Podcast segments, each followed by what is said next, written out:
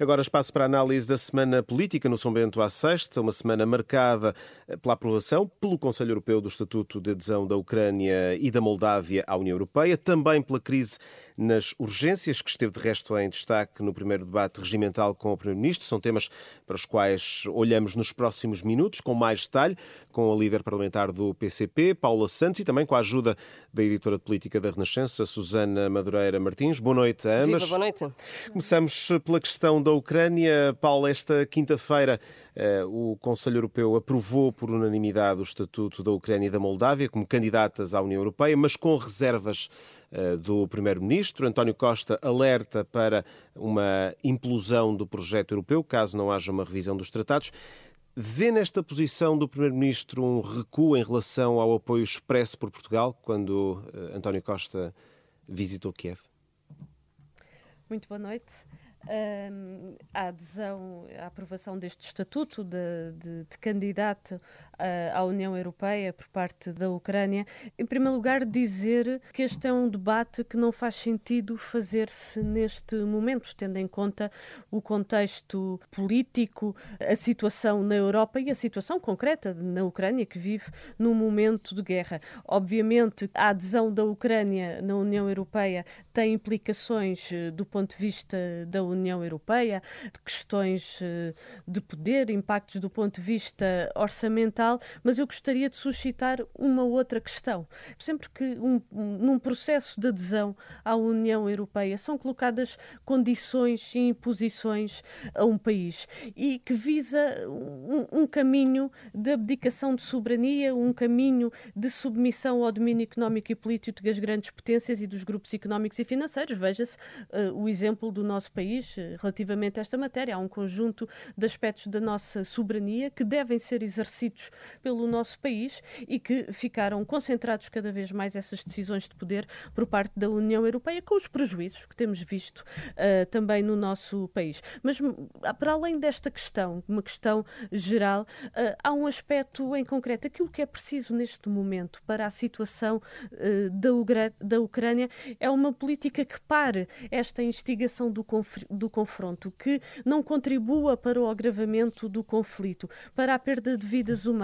E este é que é o aspecto central, ou seja, o PCP tem colocado com muita força a necessidade de se abrir um caminho. Aliás, esta era uma guerra que deveria ter sido impedida e que nunca deveria ter-se acontecido, e a necessidade de se abrir um caminho uh, de descalada do conflito, de cessar fogo, de avanço por uma solução negociada. E esta é que é a solução que é tão necessária para, para o povo ucraniano e para garantir a paz, não só nesta parte da Europa, mas para assegurar uma resposta uh, de paz e uma segurança coletiva uh, em toda a Europa e no mundo. Mas, mas, a verdade é que o facto é que temos uh, nesta guerra, a verdade é que temos um, um, uma, um país invasor, um país agressor e um país agredido. Isso é um facto. Há uma guerra. E aquilo que é importante neste momento é uma guerra que não começou há meses começou em 2014. E este é um aspecto que é importante também ter presente, porque o povo ucraniano... Mas isso, do seu, do, do seu ponto muito... de vista e do ponto de vista do PCP, justifica a, eh, a, eh, a invasão, a invasão eh, da Ucrânia pela Rússia? a análise, isso, isso, a análise precedência para, para, para uma violação do direito internacional, que é uma posição mais ou menos unânime em toda a comunidade internacional a análise relativamente a esta matéria, aliás, a posição do PCP relativamente a esta questão, ela é pública e consideramos que uh, a guerra não é solução para nenhum problema e que o caminho deve ser um caminho de diálogo, o caminho deve ser um caminho de sentar todas as partes para encontrar uma solução para este conflito. E quando nós colocamos esta perspectiva, a, a, a Ucrânia, a Rússia, a União Europeia, os Estados Unidos da América, porque não podemos esquecer todo o caminho de confrontação, de ingerência, inclusivamente, que levou a um golpe de Estado em 2014 na, na Ucrânia, de ingerência dos Estados Unidos da América, todo o, o apoio que foi dado a um caminho de militarização, eh, de, de, de corrida aos armamentos, eh, de conflitualidade, quando aquilo que era necessário era exatamente o contrário. Neste processo, há aqui eh, responsabilidades diversas e por isso é que nós consideramos que para a sua resolução é necessário a intervenção uh, neste esforço para encontrar uma solução uh, pacífica, uma solução negociada, porque está à vista uh, nestes últimos meses que o confronto militar não é solução. Ou seja, as reservas que António Costa expressou não só fazem sentido, como a discussão até é outra, uma Ucrânia em guerra não deveria, não deveria dar este passo, não deveria ser concedido este passo à Ucrânia pelo facto de estar em conflito. Porque este é um processo, deixe-me lhe dizer, para além naturalmente de implicações concretas que podem ser eh, pormenorizadas, mas uh, este é um processo que uh, parte de, de pressupostos que assentam na escalada da guerra e da confrontação. E por isso é que nós consideramos que não faz sentido estar-se a fazer este debate neste momento. O Parlamento Português já decidiu enviar uma delegação à Ucrânia, a Kiev. O Presidente presidente do Parlamento Português, também eh, Augusto Santos Silva também já tem uh, palavrada pelo menos uma ida à Ucrânia. O PCP faz questão, não faz questão de integrar uh, estas delegações ou não é sequer uma questão para o partido? Consideramos que não deveria de haver visita do Parlamento português à Ucrânia. E posso lhe dizer, uh, ou seja, duas questões fundamentais para esta nossa posição. Mas isso é uma, isso é uma questão. Agora, a outra questão é, tendo essa posição, não participará. Não participarão. Não participará. Por duas questões, e era aí que eu queria dizer. Por um lado, é uma instrumentalização do órgão de soberania, Assembleia da República, porque estamos a falar de uma visita que não é num contexto, como estava a referir, uh, de, de, procurar uma solução pacífica, mas muito pelo contrário. É uma visita que se insere nesta escalada de confrontação e de caminho para a guerra. E depois há uma questão que é preciso também ter presente a Ucrânia eh, decidiu eh, a suspensão eh, de um conjunto de forças políticas no seu próprio país. Decidiu a ilegalização do Partido Comunista da Ucrânia. Isto deixa muito, ou seja, do ponto de vista dos princípios da democracia, ou seja, não, não se insere naturalmente nesses mesmos Não responde aos, critérios, aos critérios de adesão, por exemplo, da, da União? Esta, estes aspectos. Mas mais do que os critérios, a questão dos critérios de adesão à União, à União Europeia, há esta questão de fundo que já tinha colocado.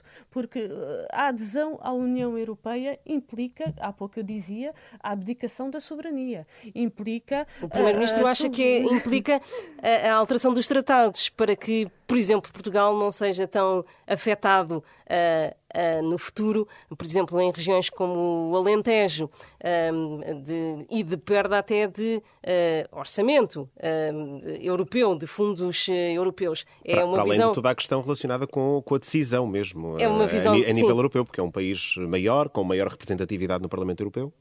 Eu, quando há pouco falava das diversas implicações no plano da União Europeia, normal, obviamente que esses são aspectos que estão, que estão presentes. Eu estava a ir a questões mais de fundo daquilo que é que implica a adesão de um país à União Europeia. Eu, quando dava o exemplo do nosso país, é porque significou, por exemplo, a destruição significativa uh, da nossa capacidade produtiva. Os setores produtivos, quer da agricultura, quer das pescas, é um bom exemplo disso, mas tivemos também a destruição de muitos, muitos postos de trabalho, a destruição de indústrias no nosso país, e contribuiu muito para a perda de capacidade que hoje uh, é por demais evidente. Aliás, a epidemia deixou isso bem claro, quando há um conjunto de, de bens essenciais que nem se não temos capacidade de produção e agora a situação que vivemos, agravamento com consequência da guerra e das sanções, deixa muito evidente a nossa dependência externas em bens tão essenciais como os alimentos. Vamos avançar. Esta semana foi eh, marcada pelo primeiro debate eh,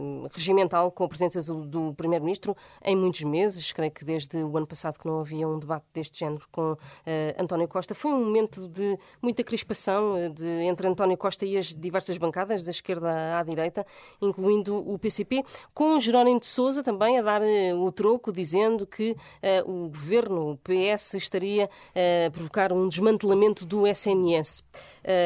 Com, com, com esta crise, este caos na, na, na, nas urgências de ginecologia. A saúde sempre foi uma das bandeiras do Partido Comunista Português eh, e entre 2015 e 2019 foi eh, um pouco vítima de célebres cativações do então Ministro das Finanças, Mário Centeno.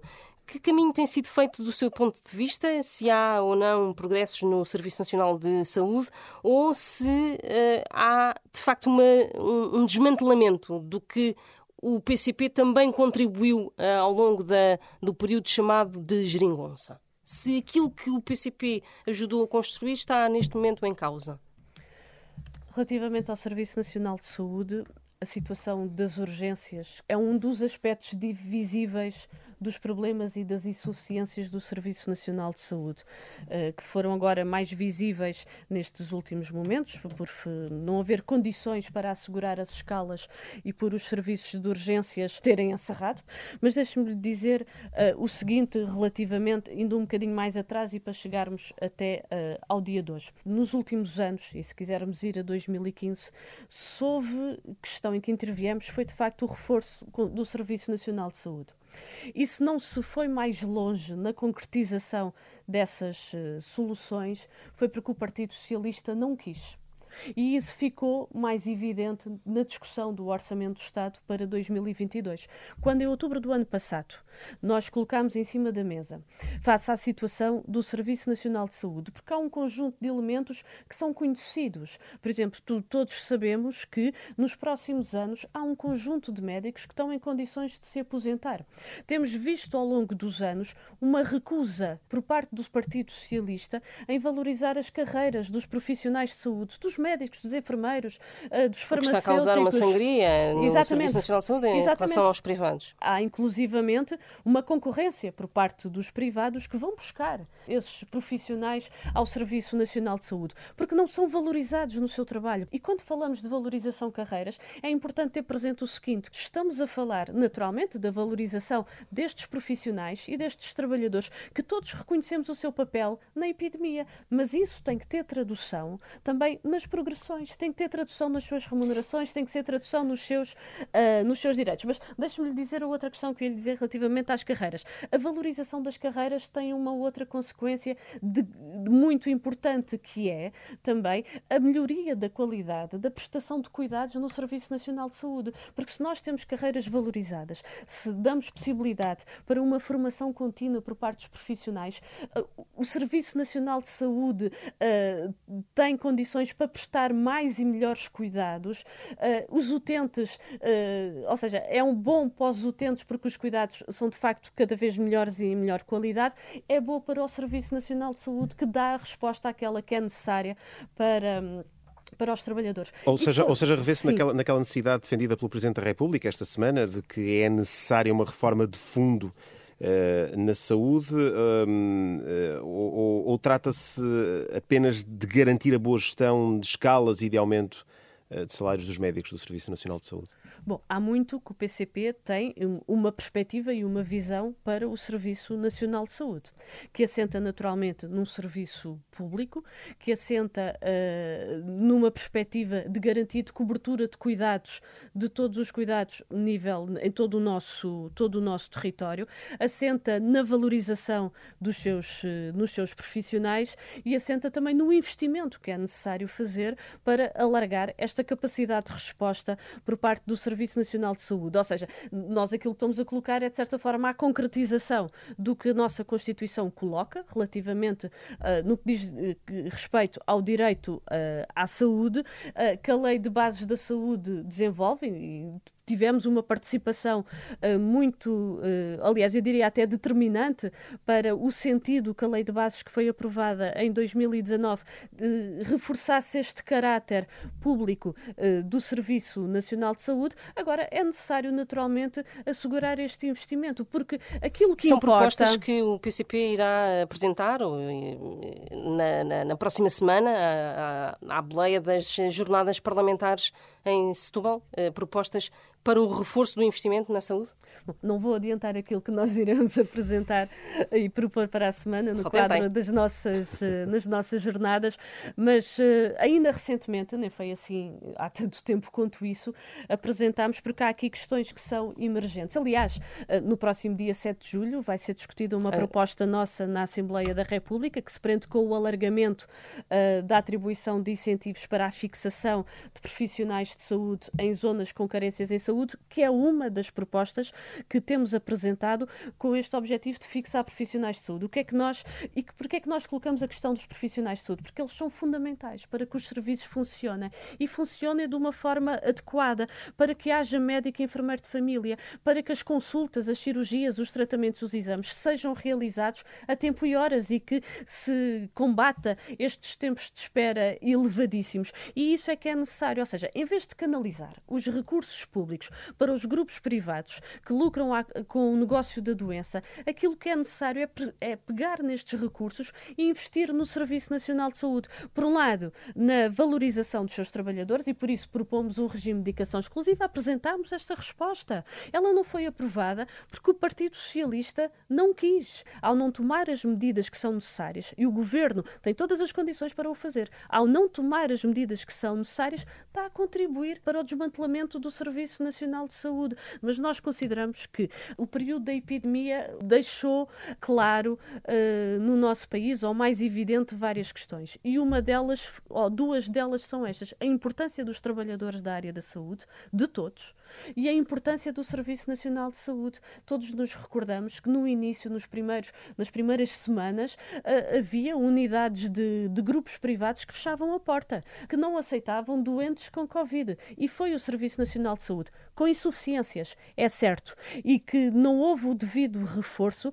para, de facto, assegurar a resposta necessária não só aos doentes com Covid, mas todos os, todos os outros doentes, uh, que, uh, ou seja, a falta que, que essas insuficiências também ficaram evidentes. E por isso é que nós consideramos que a solução, a resposta é um Serviço Nacional de Saúde público, reforçado, com mais investimento, com trabalhadores valorizados. Sra. Deputada, estamos a, a, fechar este São Bento à Sexta. Não queria uh, fechar sem antes ouvi-la sobre o caso da criança de, de Setúbal. Uh, ficamos ontem a saber que o Ministério Público arquivou a denúncia da Comissão de Proteção de Crianças e Jovens um mês antes da morte desta menina de 3 anos, alegando não ter recebido alertas sobre eventuais uh, situações de risco. A verdade é que chegamos ao fim com mais este desfecho trágico. O que é que, do seu ponto de vista, falhou neste caso? De um lado temos a CPCJ que fez uh, o seu trabalho, fez o que devia. Do outro lado, temos o, o Ministério Público a arquivar o caso. Uh, o que é que precisa de mudar e que contributo é que o Parlamento pode dar, nomeadamente, para que situações uh, de risco como esta, e que infelizmente ocorrem um pouco por todo o país, não tenham este, este desfecho tantas vezes? Porque volta e meia acaba sempre por acontecer um, um caso assim que, que, deixa o país num, num estado de comoção, que é perfeitamente normal facto é uma situação absolutamente uh, dramática. Uh, nós consideramos que é necessário reforçar uh, medidas, meios de, de intervenção uh, para o acompanhamento, para a identificação, para o acompanhamento de situações de maus tratos de crianças. De, Ou seja, é preciso reforçar as CPCJs, é, é, isso? Também, também, hum. naturalmente, porque funcionam de facto muito desfalcadas de, de meios, e, mas é, é, principalmente necessário o reforço dos meios para a proteção das crianças uh, e jovens, mas precisamos também na nossa, e eu queria salientar, eu queria também uh, fazer esta, esta referência, uh, reforçar na, nossa, na nossa sociedade a necessidade de promoção dos valores da solidariedade, a necessidade de combater a violência, o ódio, e isto existe de facto no quadro da, da intervenção por parte do Estado, mecanismos uh, que permitam, por um lado, a promoção de valores que vão neste sentido, mas a necessidade também uh, de mecanismos de proteção, de prevenção uh, para proteger as crianças e os jovens do nosso país. Obrigado a Paula Santos, Obrigada. a líder parlamentar do PCP, que esteve connosco ao longo destes minutos no São Bento à Sexta, programa em que analisamos a semana uh, política. Obrigado, Susana Madureira Martins, também. Uh, até à próxima semana. Exato, até à próxima semana com um outro convidado. Já a seguir, o ensaio geral.